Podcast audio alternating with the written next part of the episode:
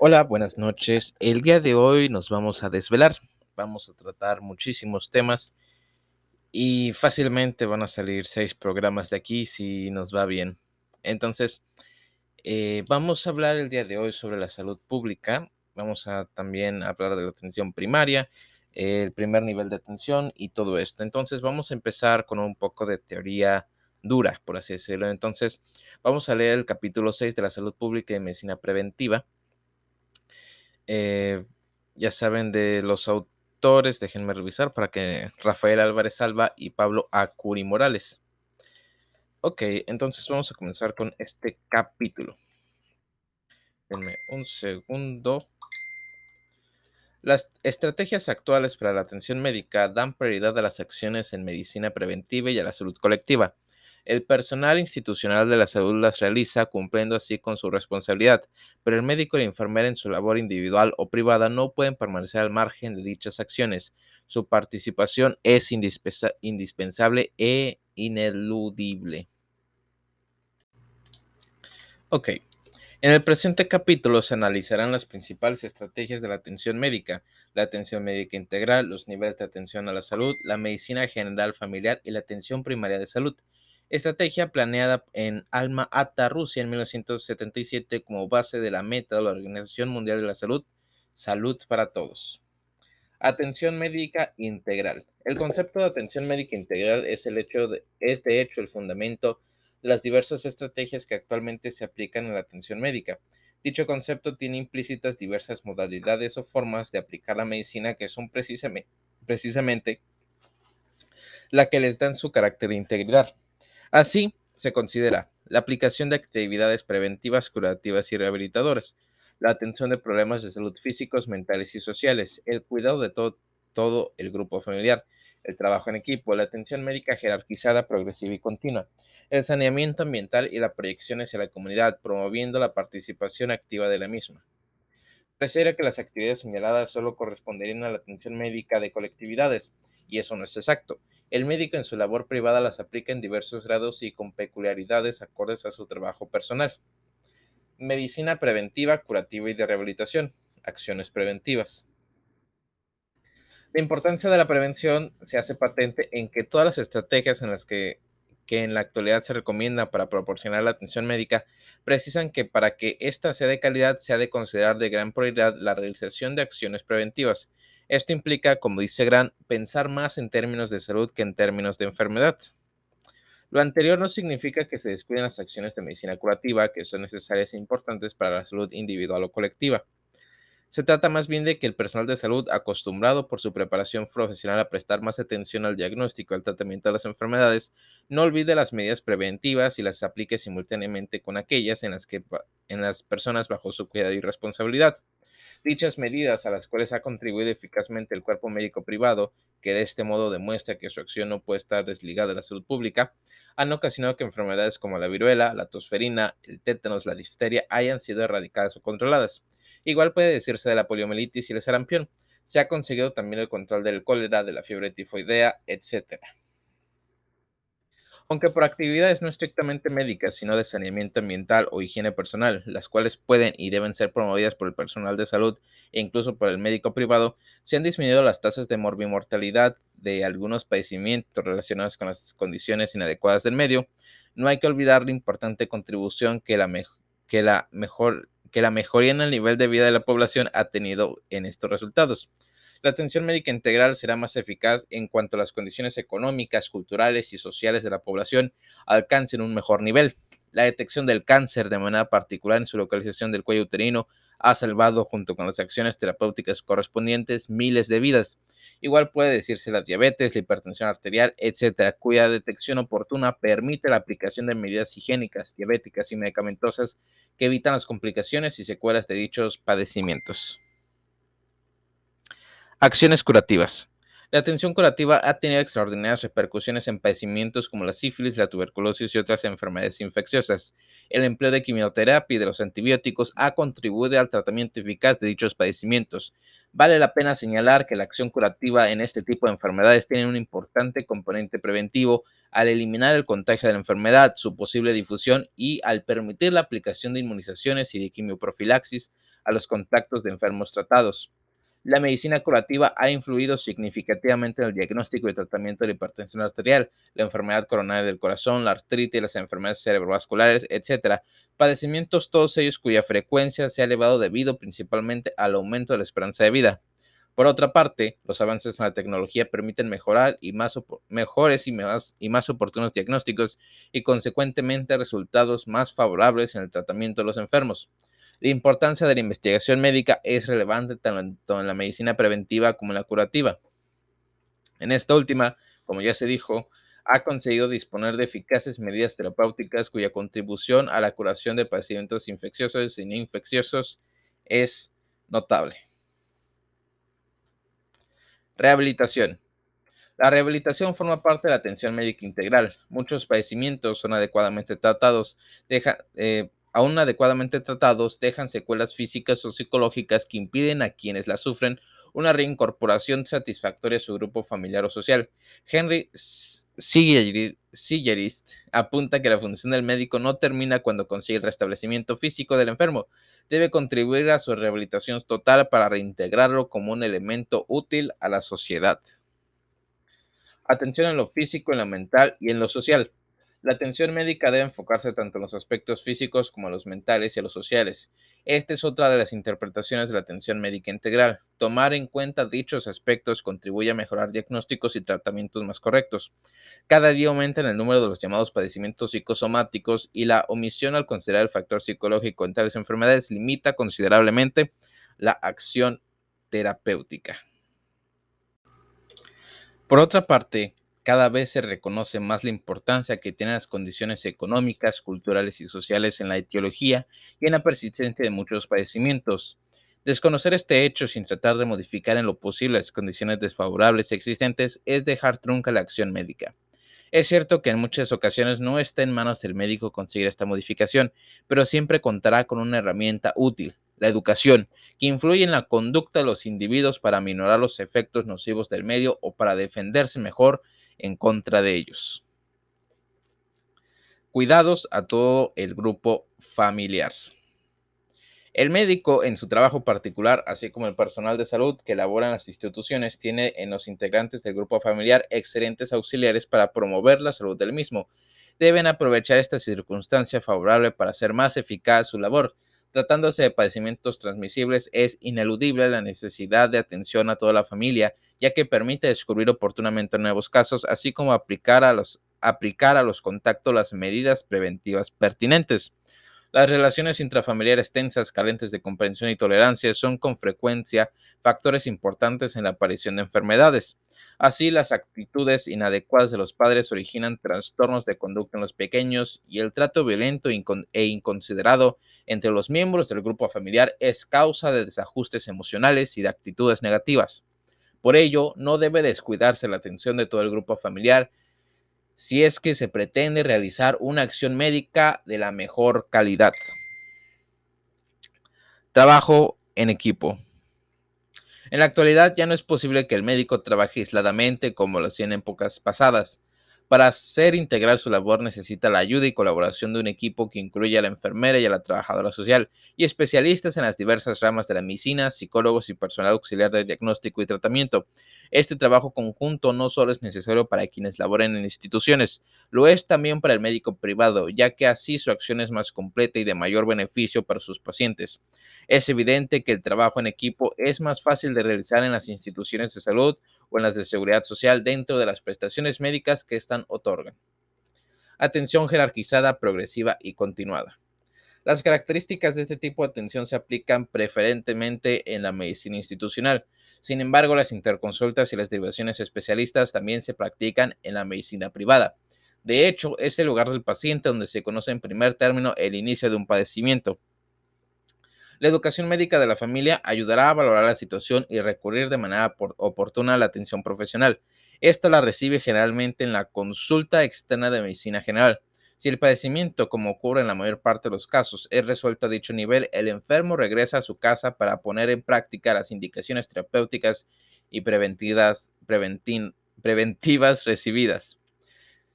Si el caso merita exámenes de laboratorio o gabinete o se hace necesaria la opinión de un especialista, será remitido a un segundo nivel que disponga del personal y equipo necesarios. Es factible que el paciente requiera atención aún más especializada y necesite ser enviado a una institución hospitalaria de más alto nivel que cuente con equipo de mayor complejidad y con personal de salud más calificado. Naturalmente que los pasos antes referidos no se realizan siempre tan esquemáticamente como aquí se presenta. Puede haber casos en el que el paciente acuda de manera directa a los servicios de urgencia de las grandes unidades hospitalarias para su atención, pero esto debería ser la excepción. Vale la pena insistir que para conseguir la atención médica por niveles, es, por niveles es necesaria una labor permanente de información y educación público que con frecuencia ignora las razones por fundamentar, que fundamentan el sistema. Por otra parte, por otra parte, intrainstitucional, por otra parte, intrainstitucionalmente debe existir una perfecta coordinación e información ascendente y descendente entre el personal de salud, del nivel inicial a los siguientes y de regreso al sitio donde se originó la atención. La coordinación técnico-administrativa también requiere de la disciplina del personal, que debe estar consciente de la utilidad y beneficios que ella representa para los enfermos y para el mismo personal. Estadísticamente se ha considerado que en una población dada, 80-90% de los pacientes pueden ser atendidos y resolver sus problemas de salud en la consulta externa. 10 a 15% requieren atención especializada y solamente el 5% necesitan hospitalización del más alto nivel. Estos datos son importantes desde el punto de vista de la planeación de unidades médicas. Participación de la comunidad. En otra parte de este libro se dejó expresado que con frecuencia aparecieran intercalados en el texto aspectos de salud pública y de atención médica individual. La explicación es evidente como Vaughan afirma, la salud de muchos no es sino la suma de la de cada uno. La participación de la comunidad es otra manera de interpretar la atención médica integral. Hay una fase que se repite frecuentemente pero que a menudo se olvida en la práctica. Los programas de salud deben realizarse no solo para la comunidad, sino con la comunidad. Se trata no solamente de hacer que los servicios sean accesibles al público, sino conseguir a través de una labor eh, tesonera la información y educación, que éste las, que éste las conozca, las utilice adecuadamente y oportunamente y participe en ellas. Es necesario conocer sus intereses, necesidades de salud, problemas. Es necesario también investigar sus condiciones y los recursos disponibles para resolver o disminuir los problemas existentes. De esta manera, es posible obtener la participación activa de la comunidad. ¿No es esto mismo lo que hace el médico particular con sus pacientes y sus familiares? No necesita para el éxito de su labor médica contar con la decidida participación del enfermo y de su grupo familiar. El sanitarista hace el diagnóstico de salud de un grupo humano y establece prioridades de acción. El clínico hace el diagnóstico más completo de su enfermo en orgánico, en lo psicológico, en lo social y prescribe lo conveniente, pero ambos necesitan de la colaboración del paciente o del grupo. Sin ellos su labor está incompleta y no es integral. Medicina general familiar. Durante el decenio de 1950 se habló mucho de la medicina general y de la medicina familiar. Ciertamente no tienen ambas el mismo significado, sin embargo se relacionan de manera estrecha, ya que el médico familiar es un médico general que atienda a todo el grupo familiar y no solo al paciente de modo aislado. Dada la tendencia a la especialización y a la superespecialización en medicina, se llegó a menospreciar injustamente a la medicina general. Dos consideraciones podrían señalarse para reconocer su importancia. La primera es que el médico general debe tener los conocimientos y habilidades necesarias para la atención de los problemas patológicos más frecuentes en el trabajo diario. Su preparación profesional debe ser amplia.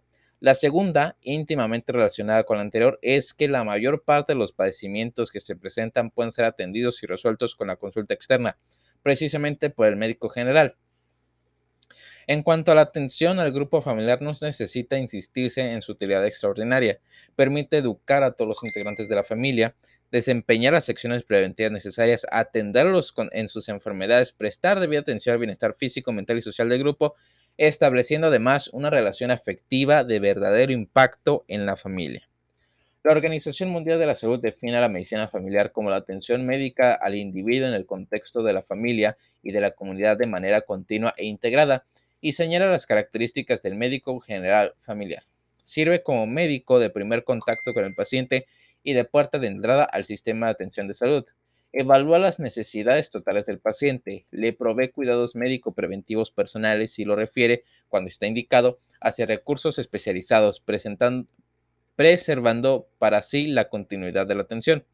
Asume la responsabilidad de la atención del paciente en forma continua e integral y actúa como coordinador del equipo de salud. Acepta la responsabilidad del cuidado total del paciente dentro de su ambiente, incluida la comunidad y la familia. Atiende cualquier tipo de problema sin importar la edad y, sin importar la edad y el sexo del paciente.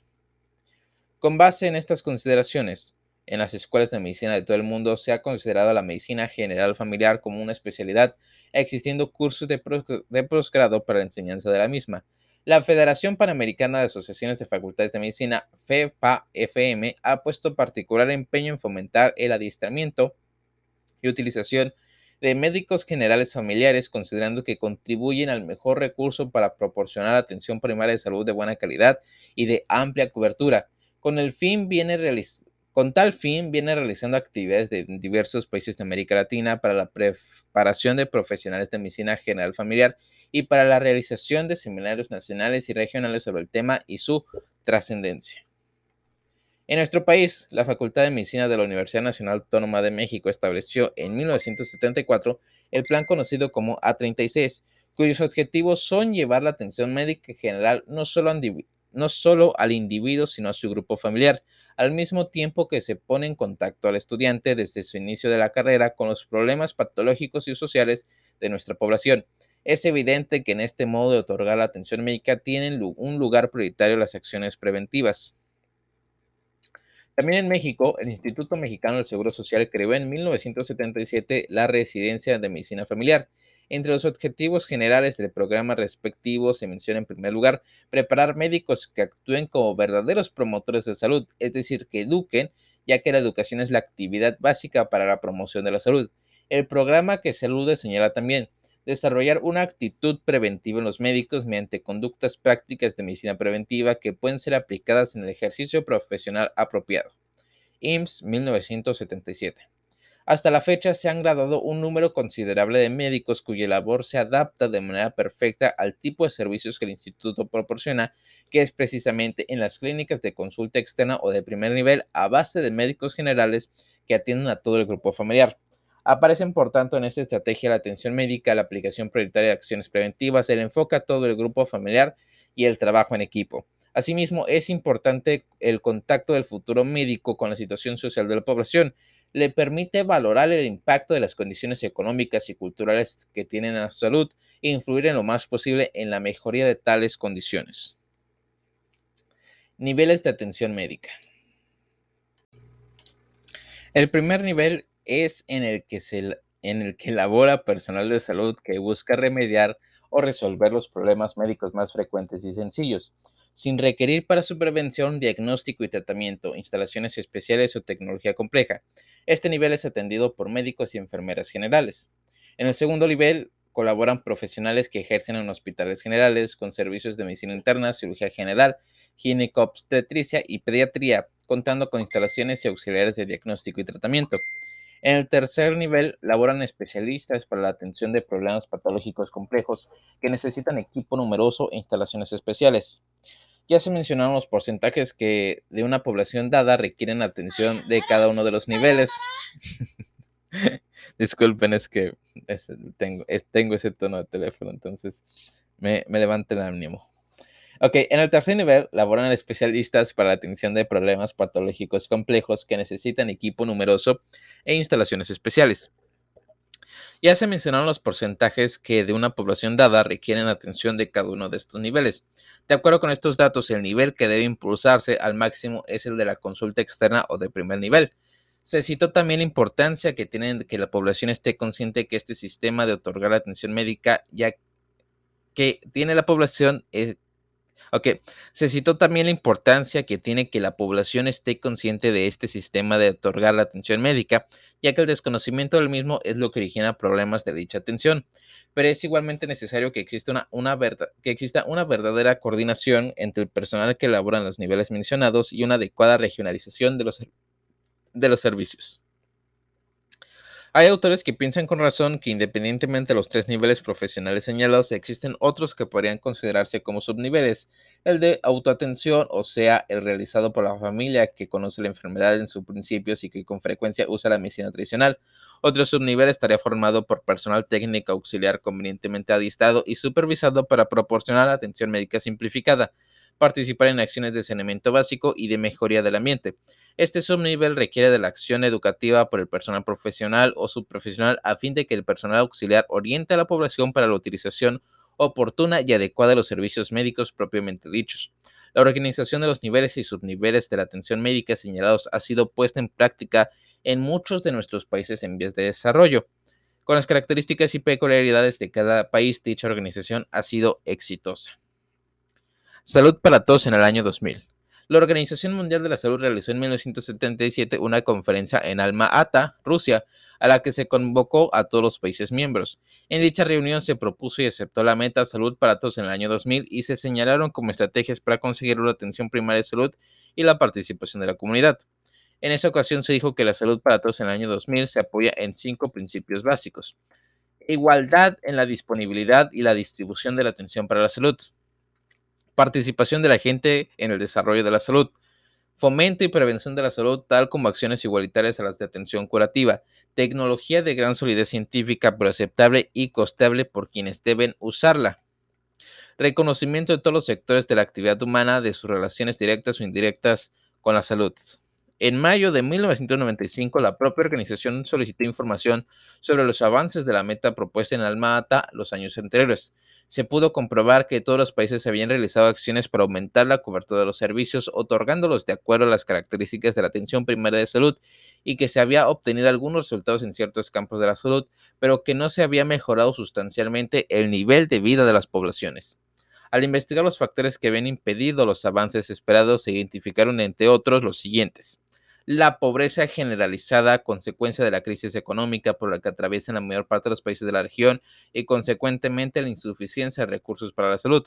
La actitud de algunos gobiernos en la desigualdad, en la desigual distribución del presupuesto en lo tocante a la salud. La incompetencia la incompleta descentralización de los servicios. Las profundas diferencias en la accesibilidad y calidad de los mismos entre el medio urbano y el rural ante esta situación, la Organización Panamericana de la Salud se ha abocado a la reflexión y revisión de los principios de la salud para todos y de las estrategias para conseguirla. Con tal fin, ha preparado un documento de consulta que formula propuestas de estrategias las que, analizadas por todos los países, permitirán obtener un consenso general en las acciones de salud tendiente a conseguir la mejoría de los niveles de vida y de salud de la población del continente. El documento no solo considera las situaciones que impiden el avance hacia la meta señalada, tratando de modificarlas, sino que toma en cuenta también las condiciones epidemiológicas y poblacionales actuales que contribuyen por sí mismas a nuevos retos, que contribuyen, que constituyen por sí mismas nuevos retos para la salud. Las estrategias que se proponen intentan conseguir que todas las secciones de la salud se lleven a cabo bajo tres principios fundamentales: equidad, solidaridad y sustentabilidad que si bien se ve, sintetizan y enfatizan los principios originales planteados en la conferencia de Alma Ata. En efecto, la equidad que se identifica con justicia social implica desde el punto de vista de la salud garantizar el acceso igual para todos de la atención médica y los servicios de salud. La solidaridad significa que todos los elementos de la sociedad se sientan responsables y comprometidos en los en los planes, programas y acciones de la salud y la sustentabilidad se entiende como la posibilidad de asegurar la permanencia de los servicios de salud, apoyándolos en lo político, en lo económico, en lo técnico y en lo social. Para la aplicación de las estrategias que se proponen es indispensable contar con un liderazgo en salud de todos los niveles, desde autoridades responsables que deben convencer a las otras instancias gubernamentales que la salud no puede desligarse del desarrollo, hasta el personal aplicativo que a su nivel ha de ser guía y motivador para las acciones de la salud. Es necesario además un cambio de mentalidad de los prestadores de servicios que les haga comprender que la atención médica de los individuos debe integrarse con acciones de fomento a la salud que busquen superar los niveles de vida, de bienestar y salud de la comunidad.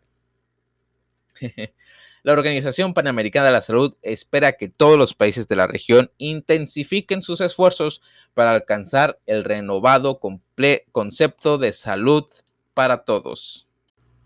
Atención primaria de la salud. Las principales características de la atención primaria de la salud son promoción de la salud, incremento de las acciones preventivas, atención a los padecimientos más frecuentes y a los endémicos, suministro de alimentos y medicamentos, salud materno-infantil y planificación familiar, adiestramiento, adiestramiento y capacitación del personal, trabajo en equipo y participación activa de la comunidad, tecnología adecuada y de bajo costo, ampliación de la cobertura e integración de servicios de salud y el saneamiento ambiental básico. La OMS en la reunión de Alma Ata no solamente se refirió a las características de la atención médica primaria, sino que señaló los requisitos para que esta estrategia hiciera realidad la meta propuesta Salud para Todos en el año 2000. Entre otros requisitos pueden mencionarse los siguientes. El apoyo oficial al más alto nivel, la adopción de mecanismos para obtener participación activa de la población, la adscripción de mayores recursos para la atención médica de la comunidad y menos para la hospitalaria, el impulso al saneamiento básico y la amplificación de los servicios médicos al campo al fin de facilitar su accesibilidad y ampliar su cobertura. Cada una de las características antes señaladas requeriría una explicación para enfatizar su importancia. Sin embargo, como el propósito de este análisis es resaltar que en dichas características están implicadas diversas interpretaciones de la medicina integral, solo se mencionará aquellas en las que se aprecia más claramente esta interrelación. La proporción de la salud y el incremento de las acciones preventivas tienen prioridad entre las características de esta estrategia. Es necesario que tanto el personal de salud como los beneficiarios de los servicios correspondientes piensen más en la salud que en la enfermedad. Junto con las acciones preventivas se menciona la atención a los padecimientos más frecuentes y a los endémicos, es decir, se habla de medicina de primer nivel, es ilusorio pensar que la humanidad se verá algún día libre de enfermedades. La atención curativa y la rehabilitación seguirán siendo obligadas, pero deberá promoverse al mismo tiempo la investigación de los factores físicos, mentales y sociales que condicionan la enfermedad para tratar de suprimirlos o cuando menos de atenuarlos. El adiestramiento y la capacitación del personal de salud debe intensificarse y orientarse básicamente Ok, orientarse básicamente a la prevención. El médico, la enfermera y la trabajadora social, elementos centrales del equipo de salud, deben estar conscientes desde su etapa de aprendizaje de la importancia de la prevención y de las bases epidemiológicas de la misma, e influir dentro de sus posibilidades y recursos, sea sobre la gente de los padecimientos, sobre el huésped o el medio en que éste se desenvuelve. El adiestramiento y la capacitación deben proyectarse hacia la familia y la comunidad para que a su nivel contribuyan a la salud de ambas. Ya se ha mencionado la importancia y la necesidad del trabajo en equipo tanto del profesional como del subprofesional. La comunidad debe formar parte del equipo de salud en la teoría y en la práctica. Programas de salud planeados y realizados con la participación activa de aquellos a quienes van dirigidos constituyen la manera más efectiva de obtener resultados positivos. Teniendo en cuenta que las condiciones inadecuadas del ambiente son un factor principal de los padecimientos más frecuentes en nuestro país, las acciones de prevención y de educación no pueden omitirse. Los individuos y las familias y la comunidad deben modificar sus costumbres y actitudes a fin de promover un ambiente saneado y condiciones más propicias para la salud. La guerra contra la enfermedad y a favor de la salud, dice H. Singeris, no puede, Singeris, no puede ser hecha solamente por los médicos. Es una guerra del pueblo para, para la cual hay que motivar al pueblo en forma permanente. Más recientemente se puntualizaron los ocho elementos esenciales de la atención primaria de salud. Prácticamente son los mismos que la definición anterior, sin embargo precisa alguno de sus elementos. Educación referente a los problemas de salud prevalentes y a los medios para corregirlos. Promoción y suministro de alimentos y de adecuada nutrición. Provisión y adecuado suministro de agua potable y saneamiento básico. Salud materno-infantil, incluyendo la planeación familiar, es decir, la salud reproductiva. Inmunización contra las enfermedades infecciosas más importantes. Prevención y control de las enfermedades endémicas locales. Tratamiento adecuado de las enfermedades comunes y lesiones. Provisión de medicamentos esenciales. Debe observarse que todos los elementos resaltan el enfoque preventivo. Algunos de ellos parecen más adecuados a las condiciones de salud de nuestro país Por ejemplo, el número uno, la educación a la comunidad, debe incluir al personal regional de salud para que su labor sea más eficaz. El punto número dos insiste en adecuada nutrición para atacar el grave problema de la desnutrición infantil.